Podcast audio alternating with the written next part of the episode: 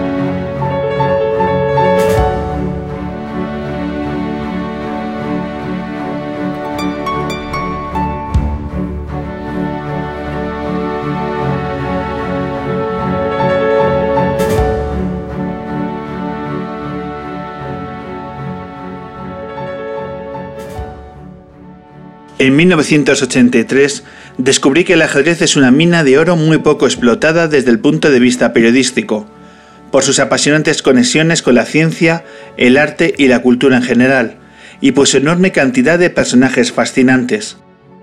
Mi trabajo como periodista, conferenciante y comentarista de torneos durante los últimos 30 años, fui jugador durante los 10 anteriores, ha consistido en extraer ese oro, pulirlo y mostrarlo a lectores, escuchantes y telespectadores.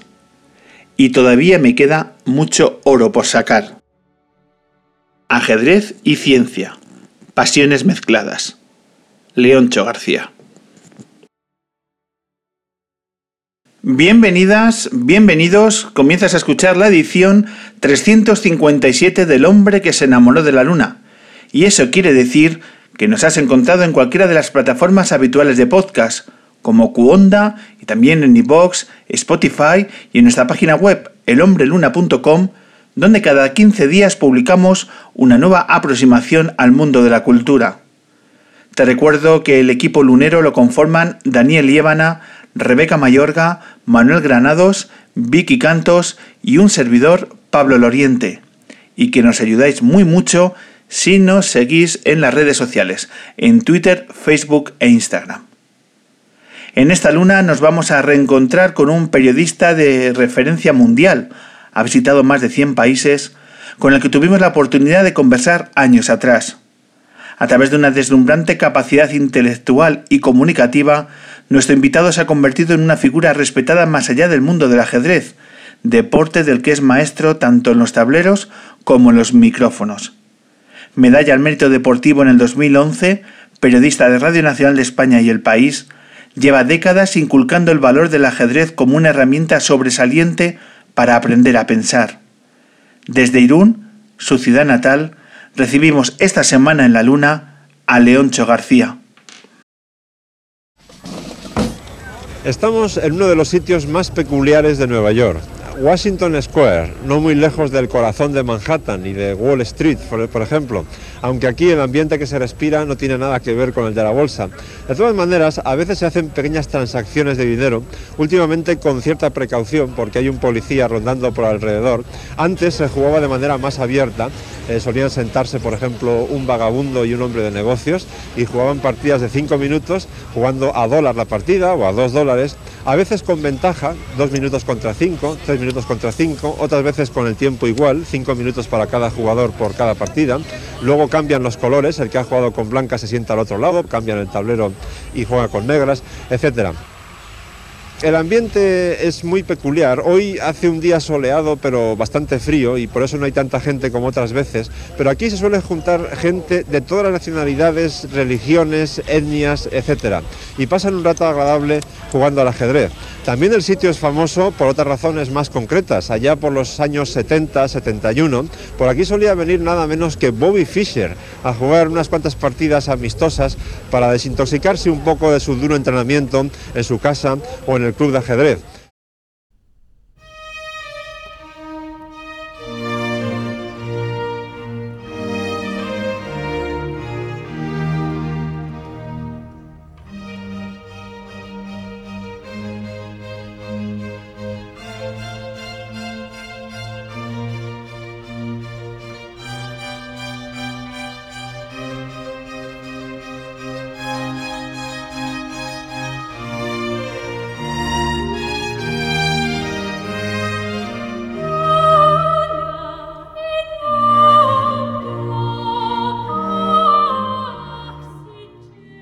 Leoncho García, bienvenido de nuevo al hombre que se enamoró de la luna. ¿Qué tal estás? Muy bien, Pablo. Además tengo muy buenos recuerdos de aquella noche, así que encantado de volver a estar con vosotros. ¿Sabes cuánto tiempo ha pasado, Leoncho, de aquella noche? No, soy muy malo para esas cosas. A veces me sorprendo a mí mismo diciendo que algo ha ocurrido hace cinco años cuando han sido 14, así que no tengo ni idea.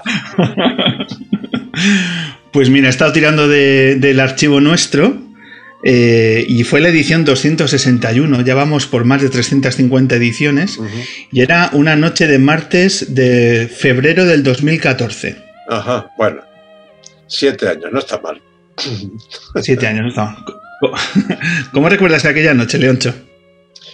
Muy agradable, eh, en primer lugar porque recuerdo que la habíais preparado muy bien la entrevista. Por desgracia, eso no ocurre siempre. Eh, hay veces que sí, pero otras, eh, bueno, me, entrevista gente que, casi apenas ha mirado mi biografía en la Wikipedia siquiera, y eso me suele enfadar bastante. Eh, vosotros sois un ejemplo justo de lo contrario, y además el ambiente que había allí era muy agradable. Eh, y bueno, hacer entrevistas con, con, público, pues igual que dar una conferencia, forma parte de, de todos los trabajos que yo hago, es uno de los que más me gustan, ¿no? Porque sientes la cercanía y, bueno, eso es muy enriquecedor. Te he de ser sincero y cuando me preguntan eh, cuáles han sido las entrevistas que a lo largo de este tiempo he hecho y que me han dejado un pozo más especial, entre las 10 siempre sitúo la tuya aquella noche en la, en la sala Costello.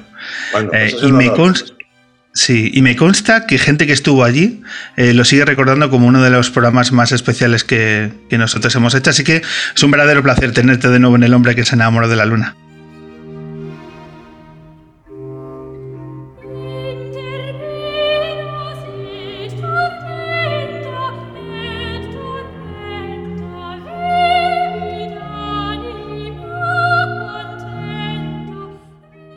Vamos a, compartir un poco lo que está siendo este año tan, tan complicado para todos y, e indagar en si el ajedrez nos puede permitir eh, descubrir una herramienta eh, un espacio nuevo para aquellas personas que eh, por muchos motivos estos meses ha podido pensar que quizá el ajedrez sea un, lugar donde agarrarse y donde encontrar un espacio nuevo, pues vamos a indagar estos minutos sobre, sobre esta cuestión. Pero en primer lugar me gustaría eh, conocer, Leoncho, cómo estás viviendo tú este año tan complicado, cómo lo estás viviendo a título personal. Bueno, es, una sensación eh, rara, agridulce, tiene algo de dulce también, eh, precisamente por lo que acabas de decir. Eh, este año, aunque suene muy duro decirlo así, la pandemia ha sido muy beneficiosa para el ajedrez porque de todos los deportes reconocidos como tales por el Comité Olímpico Internacional es el único junto al bridge, y bueno, es mucho más universal que el bridge y más popular, eh, que se puede practicar por Internet. Por tanto, el ajedrez, como bien decías, ha sido una especie de tabla de salvación para millones de personas, y no exagero nada, en todo el mundo. Y todavía no he pronunciado las palabras mágicas gambito de dama. Es decir, mucho antes del boom eh, de esa serie, las fábricas de material de ajedrez ya estaban agotando su producción, haciendo producciones eh, eh, excepcionales, etcétera, y el, número de practicantes del ajedrez por internet se había disparado hasta las nubes. ¿no? Gambito de Dama ha sido un todavía más. Claro, todo es desde ese punto de vista, pues eso a mí me beneficia como profesional del ajedrez y en el país hemos estado cubriendo todos los días, mm, siempre que había torneos de primera fila mundial en directo, he hecho crónicas diarias, además de mi columna diaria, etcétera, etcétera. En la parte agria, aparte del dolor de, perder a, gente querida o a gente conocida a la que tenía mucho aprecio, eh, de ver el sufrimiento de tanta gente eh, a tu alrededor, eh, si seguimos hablando de ajedrez o de mí en concreto, pues claro, la parte agria está en que no he podido viajar la mitad del año como hacía habitualmente, de hecho no he viajado casi nada, y no dar conferencias con independencia de la pérdida económica, que también es cuantiosa, que eso me supone, pero me quita algo que eh, para mí era, era y sigue siendo, espero que lo siga siendo, muy importante. ¿no? Lo que te decía antes de estar en contacto directo con la gente, poder tocar, hablar, abrazar a las personas, ver desde, desde muy cerca eh, lo que ocurre en cada lugar del mundo al que voy. Y aparte de que para mí viajar es la mejor escuela de vida, con independencia de que sea para dar conferencias o para cualquier otro motivo. ¿no? Entonces eso eh, lo he llevado bastante peor porque todos mis casi todos mis viajes, excepto uno a Salamanca, todos los demás han sido a Madrid para hacer aeropuerto, redacción del país para grabar vídeos, hotel, redacción del país, aeropuerto. Y en fin, no es un viaje precisamente que sea modélico para mí, ¿no?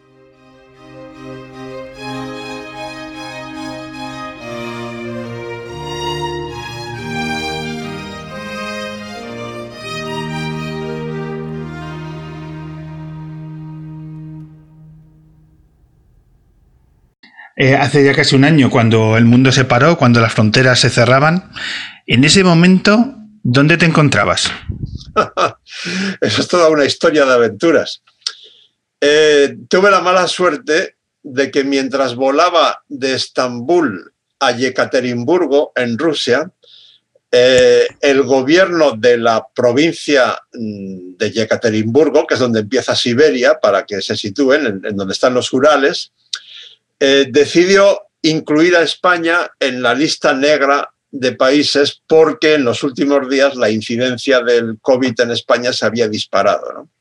Entonces a mí me pillaron pues, aterrizando eh, y me metieron en una cuarentena eh, innegociable. es decir, yo iba allí a cubrir el torneo de candidatos al Campeonato del Mundo y lo tuve que cubrir desde mi habitación. Bueno, eso no es tan grave. Eh, me hicieron dos PCRs, ambas negativas, pero lo grave vino cuando Putin anunció que en 24 horas iba a cerrar el espacio aéreo ruso. Y entonces yo tenía la obligación eh, innegociable de cumplir los 14 días de cuarentena, aunque hubiera tenido dos PCRs negativas. Y todavía me quedaban cuatro días.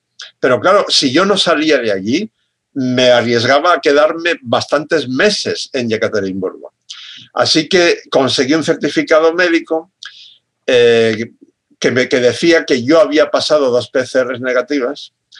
Ese, con ese papel lo puse encima del pasaporte y cuando llegué al aeropuerto para que la Federación Internacional de Ajedrez me metiera en un avión privado que nos sacaba de Yekaterinburgo a Rotterdam, le di el papel encima de la portada del pasaporte al policía del aeropuerto, con la esperanza de que eso lo disuadiera de teclear mi nombre para comprobar si yo estaba en la lista de cuarentenados.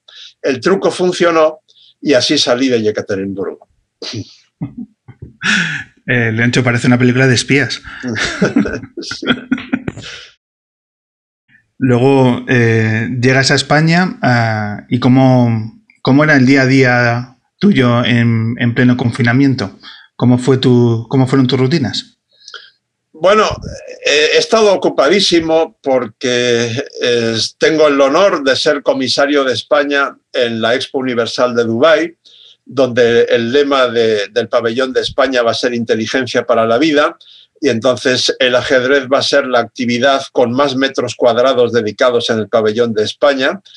Em, eso da mucho trabajo. Estamos eh, ahora, mm, ya desde hace varios meses, con el torneo mundial escolar mm, por Internet Expo Dubai, que organiza España, con 2.600 eh, niños de 54 países.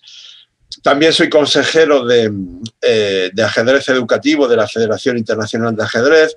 Estamos haciendo una encuesta en cada país del mundo para radiografiar cómo está el ajedrez como herramienta educativa. En el país tengo la columna diaria, el vídeo semanal, las crónicas de los torneos cuando hay, más mi blog y tengo algunas cosas más con las que no quiero aburrir a nuestros espectadores. Eh, así que todo eso y, bueno, eso sí, soy, eh, procuro ser especialmente disciplinado con la bici elíptica, que la tengo a dos metros de donde estoy sentado ahora, y he perdido mm, unos 16 kilos ya y espero que sean unos cuantos más. Así que, en fin, esa es mi vida más o menos. Sí, poco espacio para el aburrimiento, ¿no? Por lo que veo. Desde luego que no.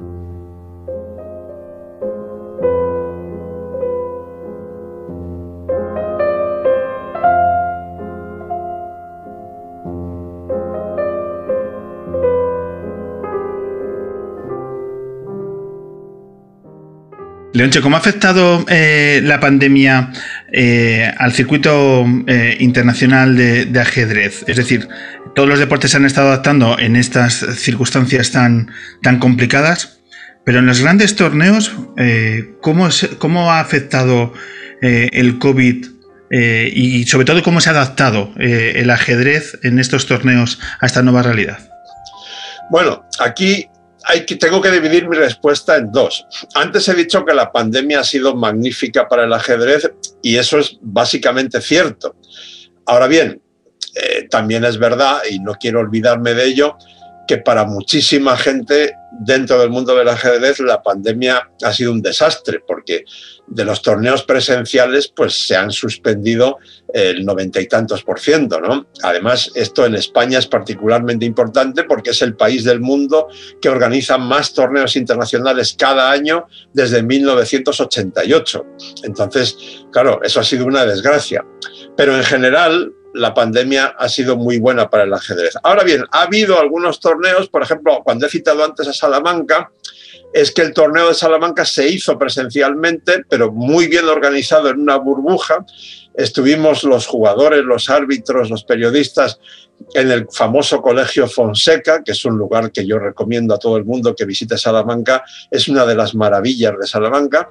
Estuvimos alojados ahí, el torneo se jugaba ahí y eh, con PCR previa, etcétera, y fue una experiencia realmente muy interesante.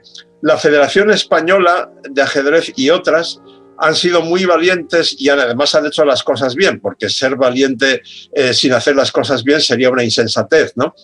Y han hecho incluso los campeonatos de España de edades, sub 8, sub 10, sub 12, etcétera, eh, presenciales el, el, verano pasado, pero con medidas muy estrictas de seguridad y salió todo muy bien. Bueno, hubo algún incidente menor, pero en fin, nada grave.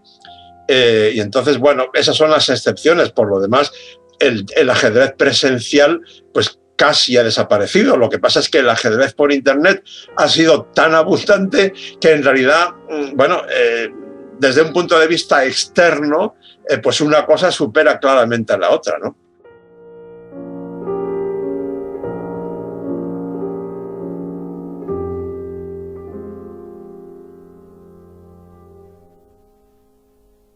Eh, ¿Dónde está el, potencial a nivel del, ajedrez online? ¿Dónde está? ¿Es en Twitch? ¿Es en YouTube? ¿Son en aplicaciones? Está en ¿Dónde ha crecido más sobre todo, el ajedrez en Sobre todo hay, hay clubes de ajedrez virtuales que tienen millones, eh, pero muchos millones de usuarios. Eh, los más conocidos son chess.com, chess24, Lichess, Chessbase, eh, me estoy olvidando de alguno más. En fin, hay, unos cuantos donde cada minuto del día, se, no importa qué hora sea en cada lugar del mundo, tú puedes jugar 24 horas sobre 24 al ajedrez contra gente de cualquier otro rincón del globo, ¿no? Eh, y eso es fantástico, por supuesto. Cuando citabas que eran millones de personas las que estaban jugando, eh, ¿se concentra en algún área geográfica más? ¿Hay en algunos países donde se puede medir que ha crecido más en estos meses? Bueno, no hay una estadística tan precisa como para contestar a esa pregunta así con mucha exactitud, pero sí puedo decirte que ya mucho antes de la pandemia, eh, quizá el mayor boom del ajedrez en el mundo se ha vivido en la India. gracias a Visvanathan Anand, que es algo parecido a lo que ha sido mm, Rafa Nadal en España en cuanto al tenis, o lo que fue antes Severiano Ballesteros con el golf, eh, o Ángel Nieto con el motociclismo. ¿no? Eh, Anand fue cinco veces campeón del mundo y eso desató una pasión enorme por el ajedrez en la India, que además es el país donde la mayoría de los historiadores, no todos, creen que se inventó el ajedrez hace más de 1500 años. De modo que Anand es famosísimo en la India y esto tiene incluso una parte para mí negativa y, o peligrosa por lo menos.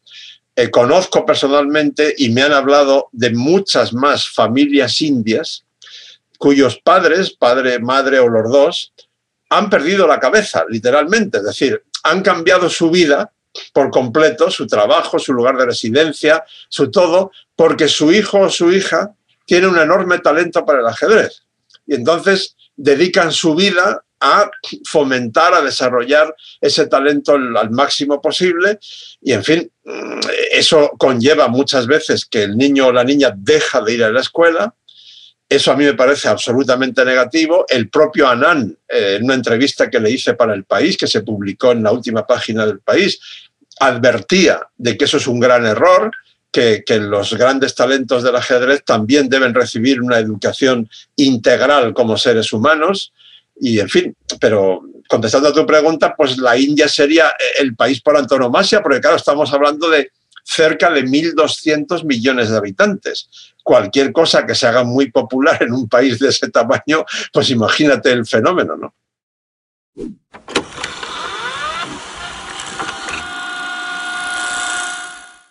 Para ilustrar la enorme riqueza del ajedrez, que justifica por qué el país desde hoy va a dedicar más espacio en su versión digital, les invito a un viaje supersónico desde el siglo V hasta hoy, hasta el siglo XXI, incluso nos vamos a meter un poco más en el futuro eh, y verán que realmente la riqueza del ajedrez es enorme. Digo siglo V porque los historiadores no se ponen muy de acuerdo, pero se supone que es donde se encontraron los restos arqueológicos más antiguos, o sea que el ajedrez tiene por lo menos 15 siglos de historia, tal vez 16. Y eso está ligado también a una leyenda, la de los granos de trigo. Era un príncipe persa que se aburría mucho y entonces uno de sus criados inventa el ajedrez, eso le hace feliz y entonces el príncipe quiere recompensar a su criado y le dice pídeme lo que quieras. Y el criado le dice algo muy enigmático, le dice yo quiero un grano de trigo por la primera casilla del tablero, dos por la segunda, cuatro por la tercera, ocho por la cuarta, dieciséis por la quinta y así vamos doblando el número de granos hasta que lleguemos a la casilla 64. Y resultó que sumados todos los granos no había trigo suficiente en el mundo entero para poder pagar aquel criado, porque el número final de granos era de 18 trillones. Para que ustedes se den cuenta de que, es un número realmente enorme, que, tiende al, al infinito, ¿Cuántos barcos de 100.000 toneladas harían falta para transportar todo ese trigo? Pues nada menos que 3.700.000 barcos enormes. Y si pusiéramos esos barcos en fila india alrededor del mar, eh, ¿cuánto espacio ocuparían? Darían 17 veces la vuelta a la Tierra.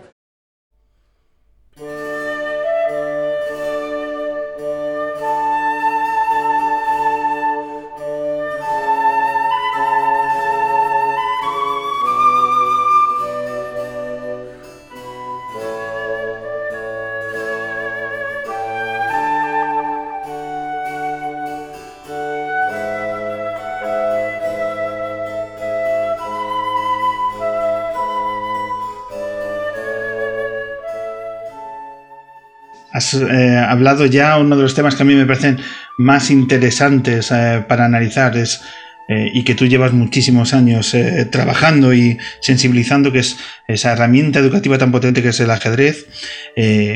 ya hablamos en, aquella noche de febrero, al comienzo de la entrevista que, recordábamos, ya hablamos de, esta, vertiente. yo no sé si a lo largo de estos años en nuestro país se ha afianzado la presencia del ajedrez en nuestros centros educativos o por el contrario se ha estancado. ¿Tú cómo valoras la, progresión que ha tenido como herramienta educativa el ajedrez en nuestro país en los últimos tiempos?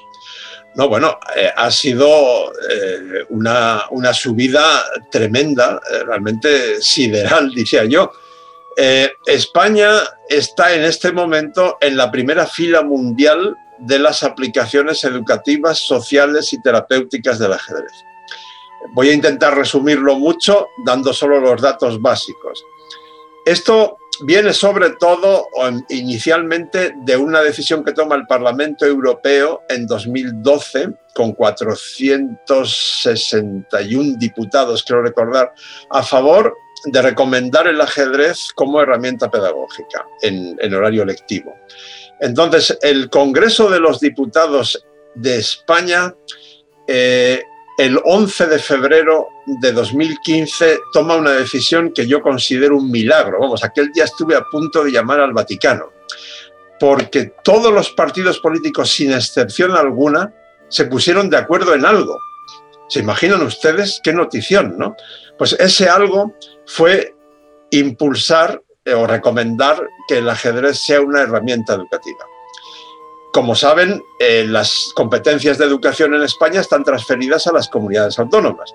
A pesar de ello, de las 17 comunidades autónomas, 10 ya han introducido el ajedrez de forma, eh, de una manera u otra, en horario lectivo. No estoy contando las iniciativas aisladas de determinados colegios en las 17, o los miles de escuelas que tienen el ajedrez como actividad extraescolar también en las 17 comunidades autónomas. Estoy contando solo los planes oficiales impulsados por gobiernos autonómicos. Y de esas 10 hay 5 eh, que yo pongo como modelos a seguir en el resto del mundo, que son Cataluña, Aragón, Andalucía, Canarias y Baleares, donde las cosas se están haciendo particularmente bien junto a esos territorios, eh, yo en, un informe que acabo de hacer para la FIDE, pues añado a Uruguay, a tres provincias argentinas, eh, San Luis, Santa Fe y bueno, la ciudad de Buenos Aires. Y Andorra también es un caso eh, muy ejemplar. Hungría, y bueno, por encima de todos ellos, como en la división de honor, estaría Armenia, donde el ajedrez es una asignatura obligatoria y un deporte tan popular o más que el fútbol. Pero en España estaríamos por delante de Estados Unidos, Alemania, Francia, eh, Rusia, etcétera, etcétera. Y he añadido al principio del todo social y terapéutico, porque en esos terrenos Extremadura es sin duda alguna el territorio más avanzado del mundo. Estoy hablando de ajedrez para retrasar el envejecimiento cerebral y el Alzheimer, o en las cárceles, rehabilitación de drogadictos, parálisis cerebral, autismo, TDAH eh, eh, y un larguísimo etcétera. ¿Cuáles son las actuaciones que te parecen más plausibles eh, que se están desarrollando en esas cinco comunidades autónomas que nos acabas de citar? Bueno, publiqué un artículo, perdón, un artículo no, hice un gran reportaje para el País Semanal eh, que ocupó casi 20 páginas en la edición en papel, quiero recordar, hace año y medio, que se tituló La jugada maestra del ajedrez en España. Después de recorrer en buena parte de España durante tres semanas con un fotógrafo magnífico, Oliver Hopt.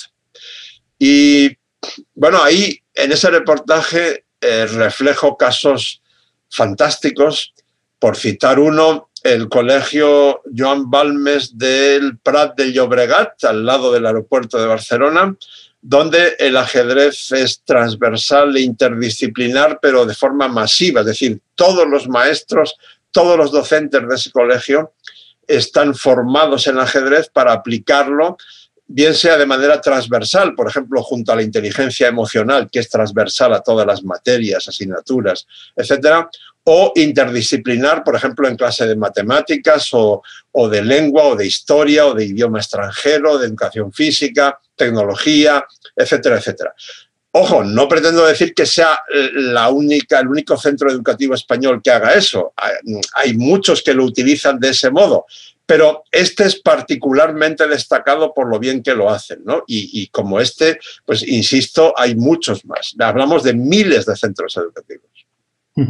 Se pone muchas veces el foco en los colegios, eh, Pero a mí me gustaría preguntarte por la universidad. Eh, ¿Debería tener mayor presencia en, los currículums de nuestras eh, carreras universitarias el ajedrez de lo que lo tiene actualmente? Para poder implementarlo finalmente en los centros educativos. Sí, sí, por supuesto. Eh, hay ya algunas inquietudes sobre eso y en algún caso muy recientemente en la Universidad de Alcalá de Henares hay incluso un proyecto concreto que está empezando a andar ahora. Así que eh, sí, empieza a haber una cierta sensibilidad. En realidad, la clave de esto es eh, romper tabúes tan extendidos como falsos sobre el ajedrez. Especialmente dos, incluso especialmente uno, diría yo. El segundo, que es menos importante, es que mucha gente piensa que el ajedrez es muy aburrido. Bueno, si, si realmente lo conocieran un poco, verían que es justo lo contrario.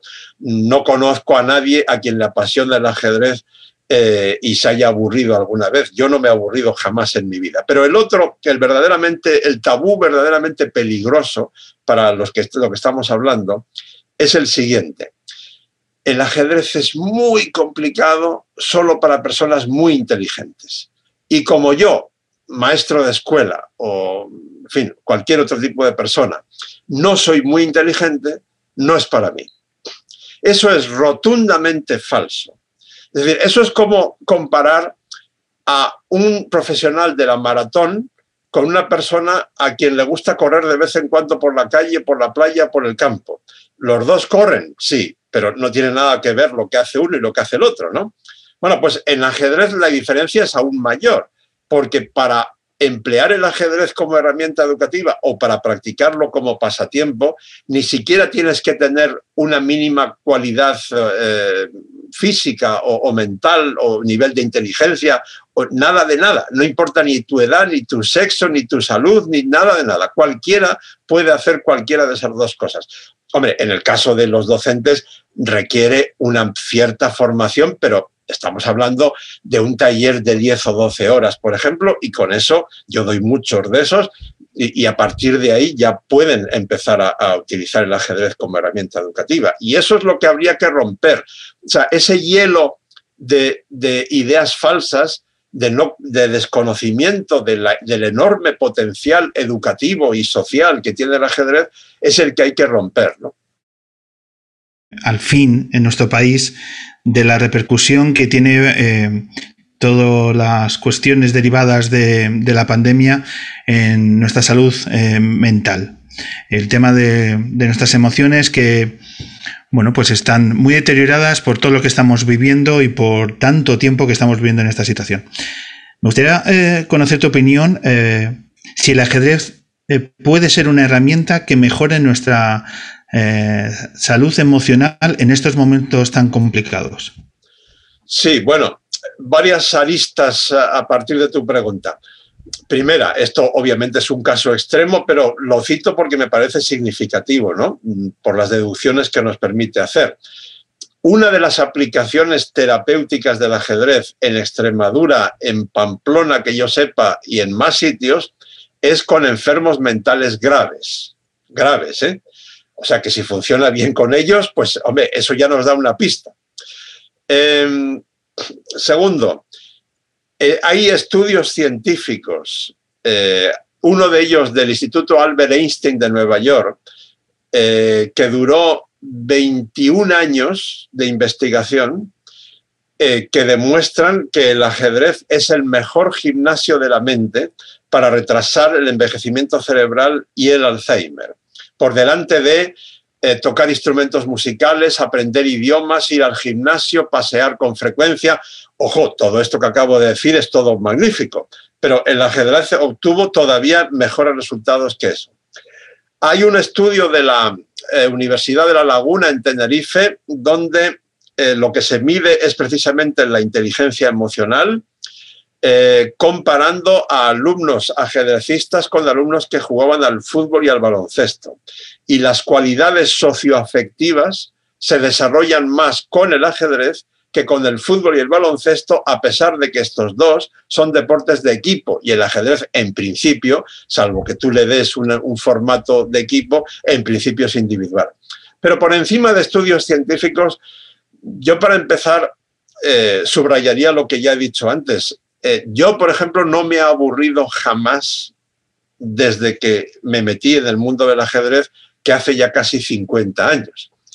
Em, es decir, hay, por ejemplo, un, colega eh, holandés mm, que es gran maestro y periodista al mismo tiempo, Hans Rey, dice, el ajedrez es tan rico que una sola vida no es suficiente para disfrutarlo entero. Y fíjate que mm, probablemente cuando él dijo eso estaba pensando solamente en jugar al ajedrez, el ajedrez como juego. Pero si le añadimos al juego o deporte, como cada uno lo quiera tomar, eh, lo que podríamos llamar la cultura del ajedrez, es decir, las conexiones apasionantes del ajedrez con muchas ramas de la ciencia y del arte y del conocimiento en general, y sus 1500 años de historia documentada, los centenares de personajes fascinantes que hay en, esos 15 siglos. Es decir, cuando a mí me preguntan, ¿y para usted qué es el ajedrez? y tengo que resumir mucho, claro, puedo decir una pasión, puedo decir una forma de vida, pero si me dejan ampliar un poco la respuesta, lo que digo es, para mí ha sido una manera de conocer y de adentrarme con bastante profundidad en otros mundos apasionantes de por sí que yo he conocido a través del ajedrez. Por el ajedrez yo sé bastante relativamente pues sobre inteligencia artificial o sobre pedagogía o sobre psicología, psiquiatría, eh, neurología, eh, etcétera, ¿no? Porque todo eso está conectado de una manera u otra con el ajedrez. En resumen, eh, yo te diría que el ajedrez refleja muy bien la famosa frase de Sócrates, solo sé que no sé nada, porque a medida que vas sabiendo mucho, o lo que tú creías que era mucho, te vas dando cuenta de lo mucho que te falta por saber, ¿no?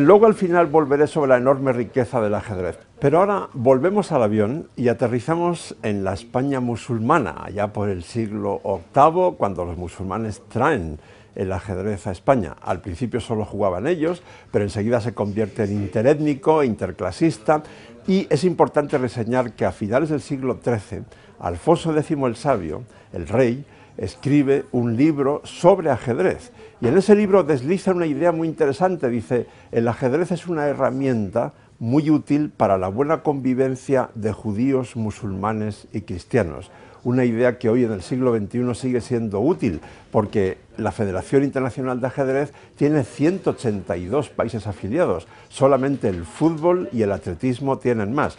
Pero sobre la importancia de España en la historia del ajedrez hay que decir dos cosas realmente trascendentales. El ajedrez moderno, con las reglas actuales, tal como lo jugamos hoy, se inventa en España hace poco más de 500 años. Su principal diferencia con el ajedrez arábigo o antiguo es que los árabes no tenían ninguna figura femenina. Son los españoles los que incorporan la dama y la convierten en la pieza más potente del tablero como un homenaje a la reina Isabel la Católica.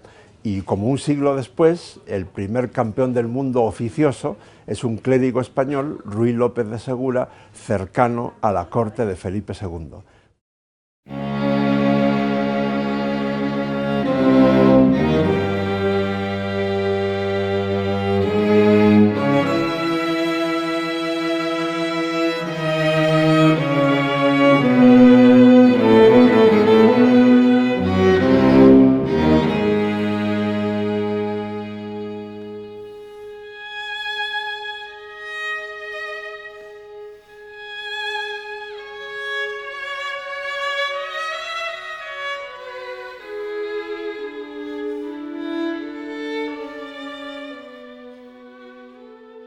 Hace un año, eh, cuando todo esto empezó, Leoncho, nos, decíamos todos que de esto íbamos a salir mejores.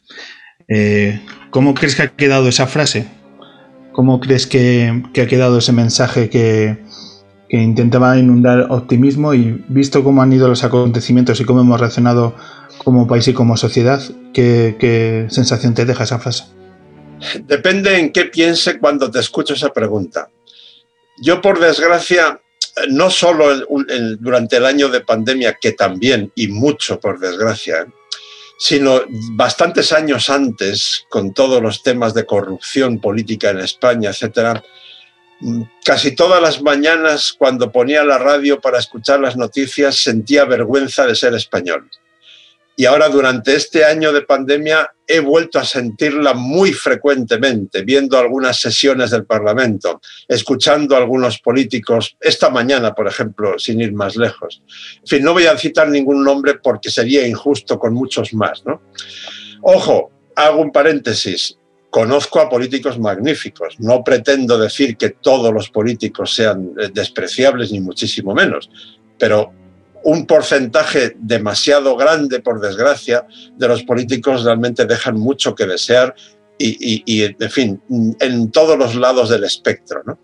Ahora bien, eh, sería injustísimo por mi parte decir eso si luego no me acordase de que cuando sales a la calle o cuando lees el periódico en otras secciones, eh, pues ves que hay gente maravillosa en España y en el resto del mundo, ¿no?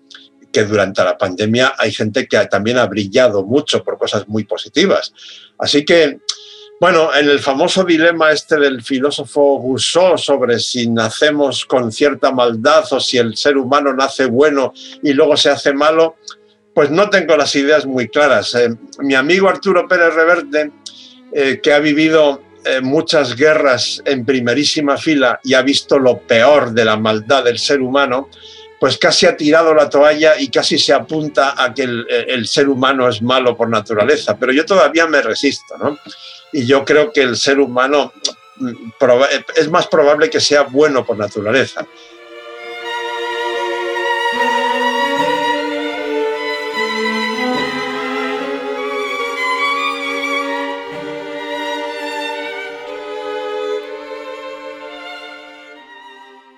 En fin, lo que sí me preocupa mucho es que cada vez hay menos gente que piensa. Eh, y eso es muy grave. Es decir, hay muchas razones para ello. el mal uso de las redes sociales, lo que llamamos telebasura, que eh, yo tengo ganas cada vez más de, de, escribir a la Real Academia de la Lengua y proponer que acepten en el diccionario la palabra telemierda, porque es mucho más descriptiva de la bazofia inmunda que vemos en algunos programas de televisión, incluso en horario infantil, lo cual ya es el colmo. ¿no? Entonces, eh, eso, la desigualdad creciente en el mundo, las prisas con las que muchos vivimos, en fin, por toda una serie de razones están ocurriendo auténticas desgracias. O sea, la propia pandemia, ¿cómo es posible que nadie hiciera caso? Cuando digo nadie, estoy pensando, por ejemplo, en los gobiernos del G20. Nadie del G20 hizo ni puñetero caso a científicos reputados que desde 2012 están advirtiendo de que la amenaza principal para la humanidad ya no es el terrorismo islámico, son las pandemias. Y alguno incluso concretó, no exactamente con este virus, pero con uno de la familia, con alguno de la familia de este virus. Y, nadie hizo ni puñetero caso. Y hay 75 casi millones de personas que han votado democráticamente por un tipo como Donald Trump, que es, mm, con independencia de la ideología política de quienes nos escuchen, todas respetables en principio, pero Donald Trump es manifiestamente racista, machista y mentiroso compulsivo. ¿Cómo puede haber más de 74 millones de personas que lo apoyen? ¿Y qué decir de Bolsonaro que se quiere cargar la Amazonia? Que si eso ocurre sería casi una garantía de que tendremos nuevas pandemias. Y sin embargo, es un presidente democráticamente electo. Entonces, bueno, eh, eh, es muy preocupante para el mundo, ¿no? Especialmente pues para nuestros hijos y nietos. Valores que también se está dando en nuestro país. ¿Cuál de ellos? ¿El de pensar poco? El de, pensar poco entiendo que sí, pero digo el de que tengamos una masa de gente que vote a políticos que refrendan, consolidan y siguen la línea de los líderes políticos que has citado. Bueno, sí, claro. Eh, yo cuando veo la enorme popularidad de la presidenta Ayuso me quedo ojiplático. Porque, vamos, la presidenta Ayuso es una alumna, eh, no sé si aventajada o mala o regular, de Donald Trump. Entonces, eh, bueno, por supuesto, es muy respetable que uno sea conservador, pero que la presidenta Ayuso en este momento esté marcando el rumbo del Partido Popular, que parecía que se estaba moderando y ahora de pronto eh, se acerca a, la extrema derecha por, por, digamos, por el tirón de Ayuso. En fin, desde un punto de vista de lógica ajedrecística, eso es muy difícil de asumir o de digerir, porque en el ajedrez, igual que en el fútbol, en las guerras y en la vida en general, controlar el centro suele ser casi una garantía de éxito. Entonces, un partido que se autodefine como centro derecha y se va al extremo derecho, realmente, desde el punto de vista puramente estratégico, yo creo que muy bien no lo está haciendo. Eh, en fin, pero, resulta, es, es, innegable, y por supuesto eso hay que, hay que admitirlo así, que hay muchísima gente en Madrid que apoya a la presidenta Ayuso. Entonces, a mí me encantaría que me explicaran por qué cuando habla, por ejemplo, de, libertad o socialismo, pero, pero ¿qué clase de libertad? ¿En qué consiste esa libertad? Si lo que está diciendo es que eh, los impuestos deben ser los mínimos y que no le importa que la desigualdad aumente por ello, bueno, puede ser una, una ideología, digamos, mm, aceptable o por lo menos eh, discutible, pero que lo diga con claridad, que no emplee subterfugios llamando libertad a lo que en realidad es trumpismo puro y duro, ¿no? A mí cuando amigos de fuera de Madrid me preguntan en qué soy yo más libre viviendo en esta ciudad que lo que son ellos, viviendo en, Bilbao, en Murcia o en, o en Salamanca, eh, no sé qué responderles. Que se agarran. Una de las palabras más secuestradas hoy en día, y a mí me genera mucho miedo, es la palabra libertad. Sí, y yo por eso creo que si, si la gente en general eh, leyera un poco más, escuchara un poco más las noticias, viera por lo menos algún tipo de telediario más o menos equilibrado al día, en fin, eh, pues igual tendrían unas ideas un poco más sólidas y no se dejarían engañar tan, tan fácilmente. También nos pueden engañar los partidos del otro lado, ¿eh? no digo que no, pero en fin, he puesto como ejemplo a Ayuso porque creo que es el más eh, palmario en este momento, el más cristalino, pero en fin, podríamos hacer todo un recorrido por todo el espectro político, ¿no?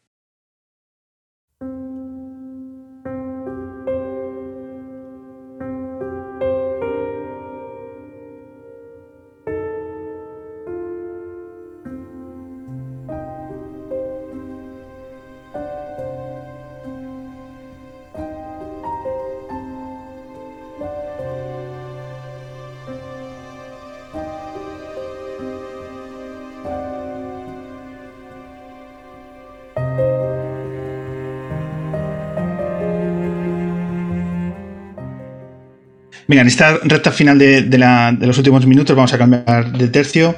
Antes citabas Gambito de Dama, la serie. Eh, Leoncho, bajo tu valoración, ¿recomiendas la serie? Sí, sí, sin duda alguna. Yo y publiqué una crítica en el país donde, bueno, intenté ser equilibrado y ponía cuáles eran los defectos de la serie, etcétera, pero si tengo que hacer un balance general, por supuesto, la serie está muy bien hecha. Eh, y para el ajedrez está siendo magnífica. Es decir, esa serie ha conseguido muchísimo más eh, que yo trabajando 36 años como periodista. O sea, ¿qué, puedo hacer? 36, no 38 ya. Eh, ¿Qué puedo hacer más que aplaudirlo? ¿no?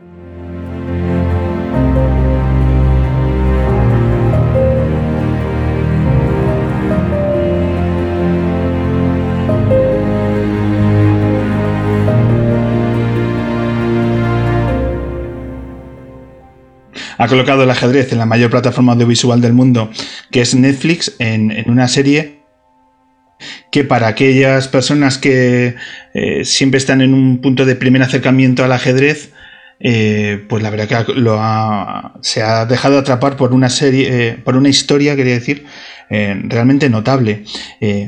coloca también un debate interesante, que también son los debates que están en nuestra sociedad, que es el tema de la igualdad, el machismo, etc. En el artículo del país tú eh, eras muy cuidadoso de decir que, bueno, que lo que se refleja del machismo en la serie es un problema de la sociedad y no específicamente del ajedrez, lo que, de la historia de, la protagonista. Ahora mismo tú colocarías que el ajedrez es un lugar donde eh, el problema del machismo tiene una presencia mayor o menor que lo que vemos en otras disciplinas deportivas. Yo a veces doy una conferencia hablando solo sobre esto, una conferencia de una hora, por ejemplo. Como no es el caso ahora, voy a intentar resumirlo en una sola palabra, que es educación. En la mayoría de los países del mundo, por desgracia, todavía hoy, el ajedrez tiene una etiqueta de masculinidad el ajedrez es para los chicos, no para las chicas. Regalar un juego de ajedrez a una niña es muy raro en, la mayoría de los países del mundo.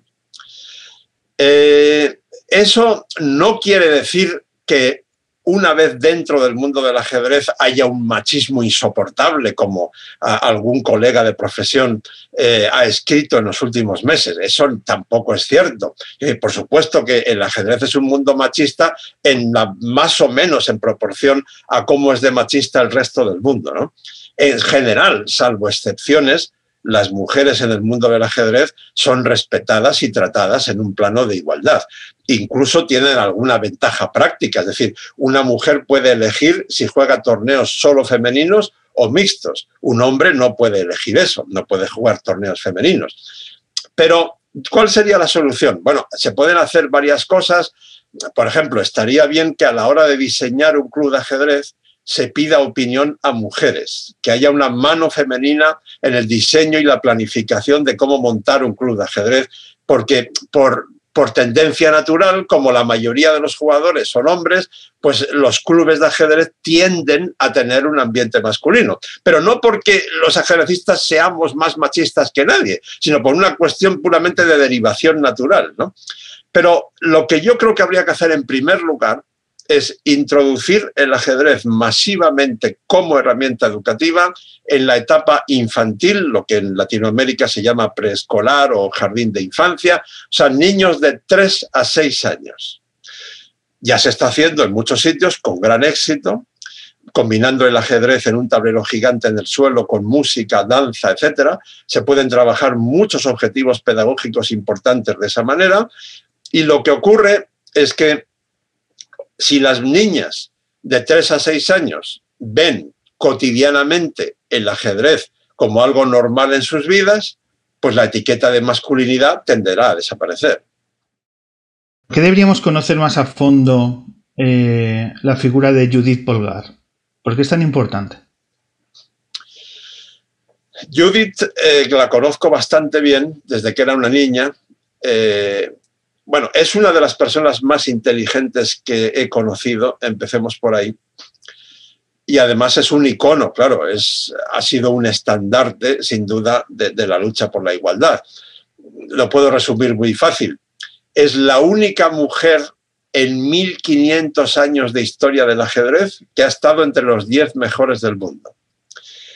Además, mm, el interés de su biografía va mucho más allá del ajedrez, porque ella y sus dos hermanas fueron eh, objetos en el mejor sentido de la palabra, sujetos más bien, sujetos de un experimento científico hecho por sus padres, ojo, ambos profesionales de la educación, sabían lo que estaban haciendo, de educarlas en casa con el ajedrez como una asignatura al mismo nivel que las matemáticas, por ejemplo, y el resultado fue muy bueno, tanto desde el punto de vista del ajedrez como desde el punto de vista humano, porque las tres son personas extraordinarias, políglotas, muy inteligentes, elegantes, extravertidas, etc.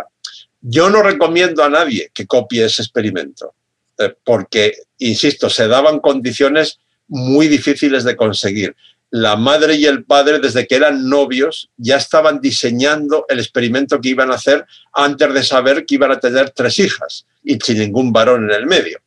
Pero realmente es un caso cuyo interés, repito, trasciende con mucho el ámbito del ajedrez y bueno, Judith Polgar, que es la, menor en edad de las tres hermanas, es un personaje fascinante desde muchos puntos de vista. Pues lo dejamos anotado para que nuestros oyentes investiguen esa figura que yo creo que como referente femenino evidentemente es una historia que, todos deberíamos de reparar.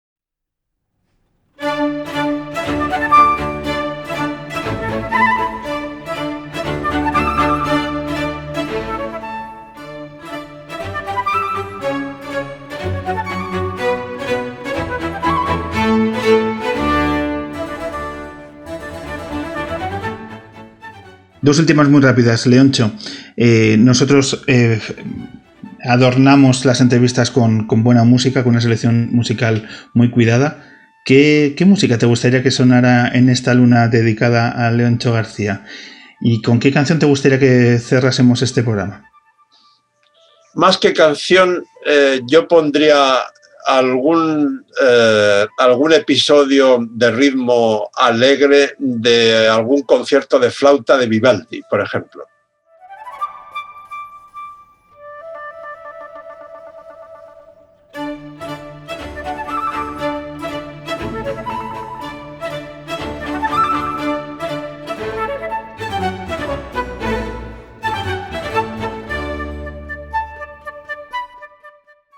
Y ya por último, ¿has podido retomar eh, la visita a Artalecu? ¿Has ido a ver algún partido de balonmano de tu vida SOA ahora en Asobal? Sí, he ido a alguno, pero bueno, junto a mis amigos, allí en un rincón con la mascarilla, eh, que nos, una vez que nos dejaron entrar, lo, lo, sigo por la tele en la medida que puedo, porque estoy liadísimo de trabajo, pero siempre que puedo, aunque sea mientras trabajo, tengo en la, en la pantalla de encima eh, tengo el partido del Vidasoa para seguirlo o el partido de la selección española o del Barça, en fin.